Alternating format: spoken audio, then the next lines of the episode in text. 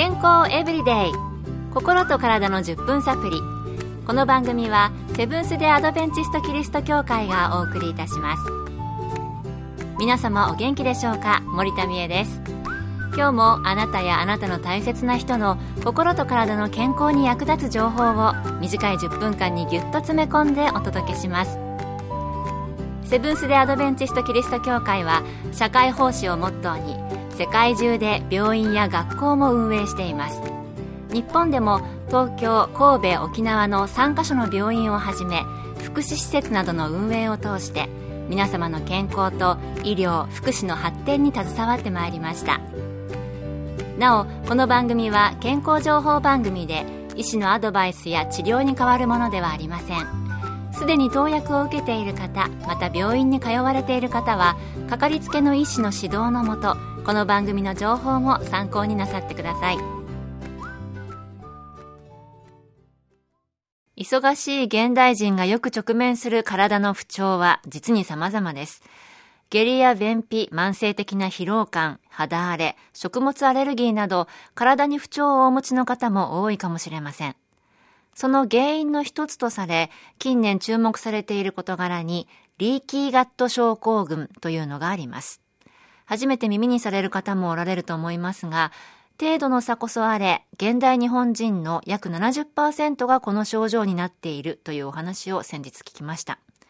そこで今日のトピックは、このリーキーガット症候群を取り上げてみたいと思います。まず言葉の説明ですが、リーキーガット症候群のリーキーは漏れている。ガットは消化器官、腸という意味で、直訳すると腸の漏れによって起きる体のトラブルのことだそうです。日本の病名は、腸管壁心労症候群、またはそのままリーキーガット症候群だそうです。腸に穴が開いて何かが漏れているような、なんだか怖い感じの名前ですが、このリーキーガット症候群、一体どのような病気なのでしょうか今回は米国ワシントン州の消化器外科の専門医、南英二先生に伺いました。リーキーガット症候群には腹部膨満、ガス、痙攣性による腹痛、特定の食物に対して敏感であることなどの症状が含まれます。しかしこれは特定な病気の診断ではなく、一群の症状の表れをそのように呼んでいます。症状は過敏性腸症候群、炎症性腸疾患、腸がんなど重複するので、まずこれらの疾患がないかを詳しく調べることが大切です。ということでした。リーキーガット症候群は症候群ですから、特定の病気というのではなく、他の疾患と症状が重複しているので、見分けるのが難しいかもしれませんね。いずれにしても、腹部の膨満、ガス、痙攣性の腹痛などある場合は調べてもらう方がいいかもしれません。それではこのリーキーガット症候群、何か原因があるのでしょうか？はっきりとした原因は分かっていません。腸の壁を作っている細胞と細胞をつないでいる部分が腸壁を通って吸収されるものをコントロールしていますが、それがうまく機能しないため、吸収されるべきでない有毒なものが血中に吸収されると、このような症状が起こるのかもしれません。セリアック病やクローン病などでも腸壁の浸透性が高くなることが知られています。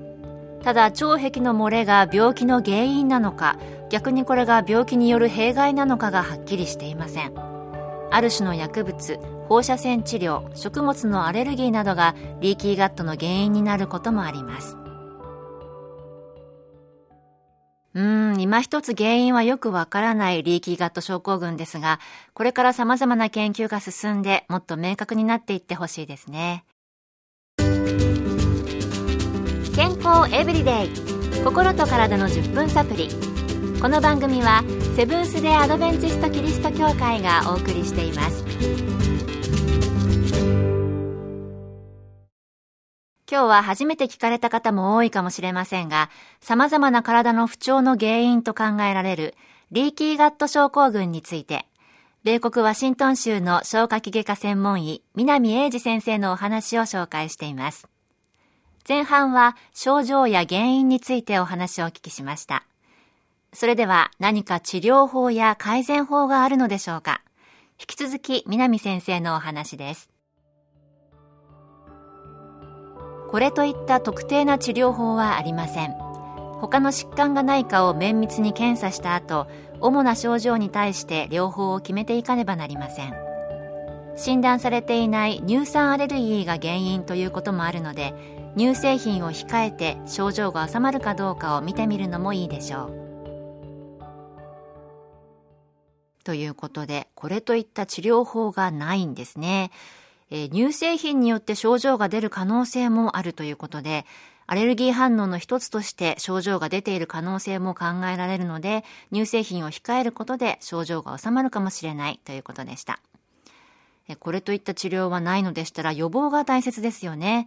何か予防のために普段からできることがあるのでしょうか南先生のお話です。腸の中には何腸もの細菌が住んでいますが、主にどのような細菌がいるかによって、腸だけでなく体全体の健康状態が決められます。これを腸内フローラと呼んでいますが、これは食べるものによって変化します。繊維の多い野菜や果物が体の液になる細菌を増やし、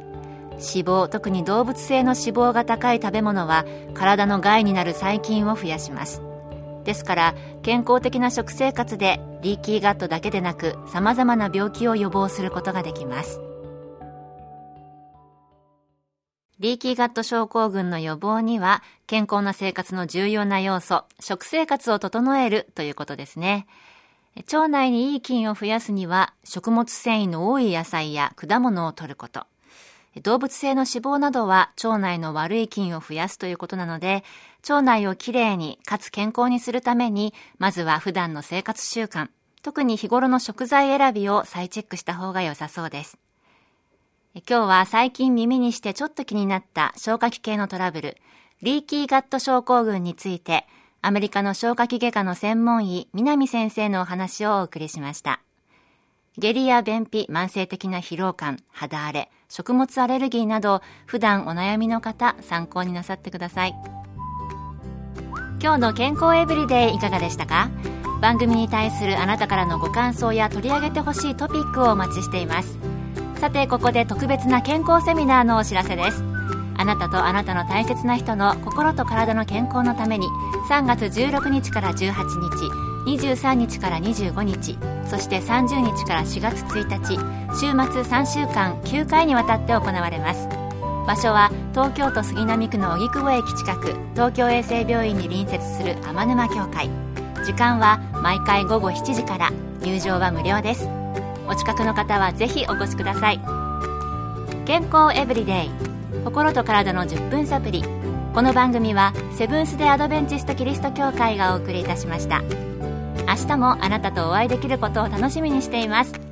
それでは皆さん Have a nice day!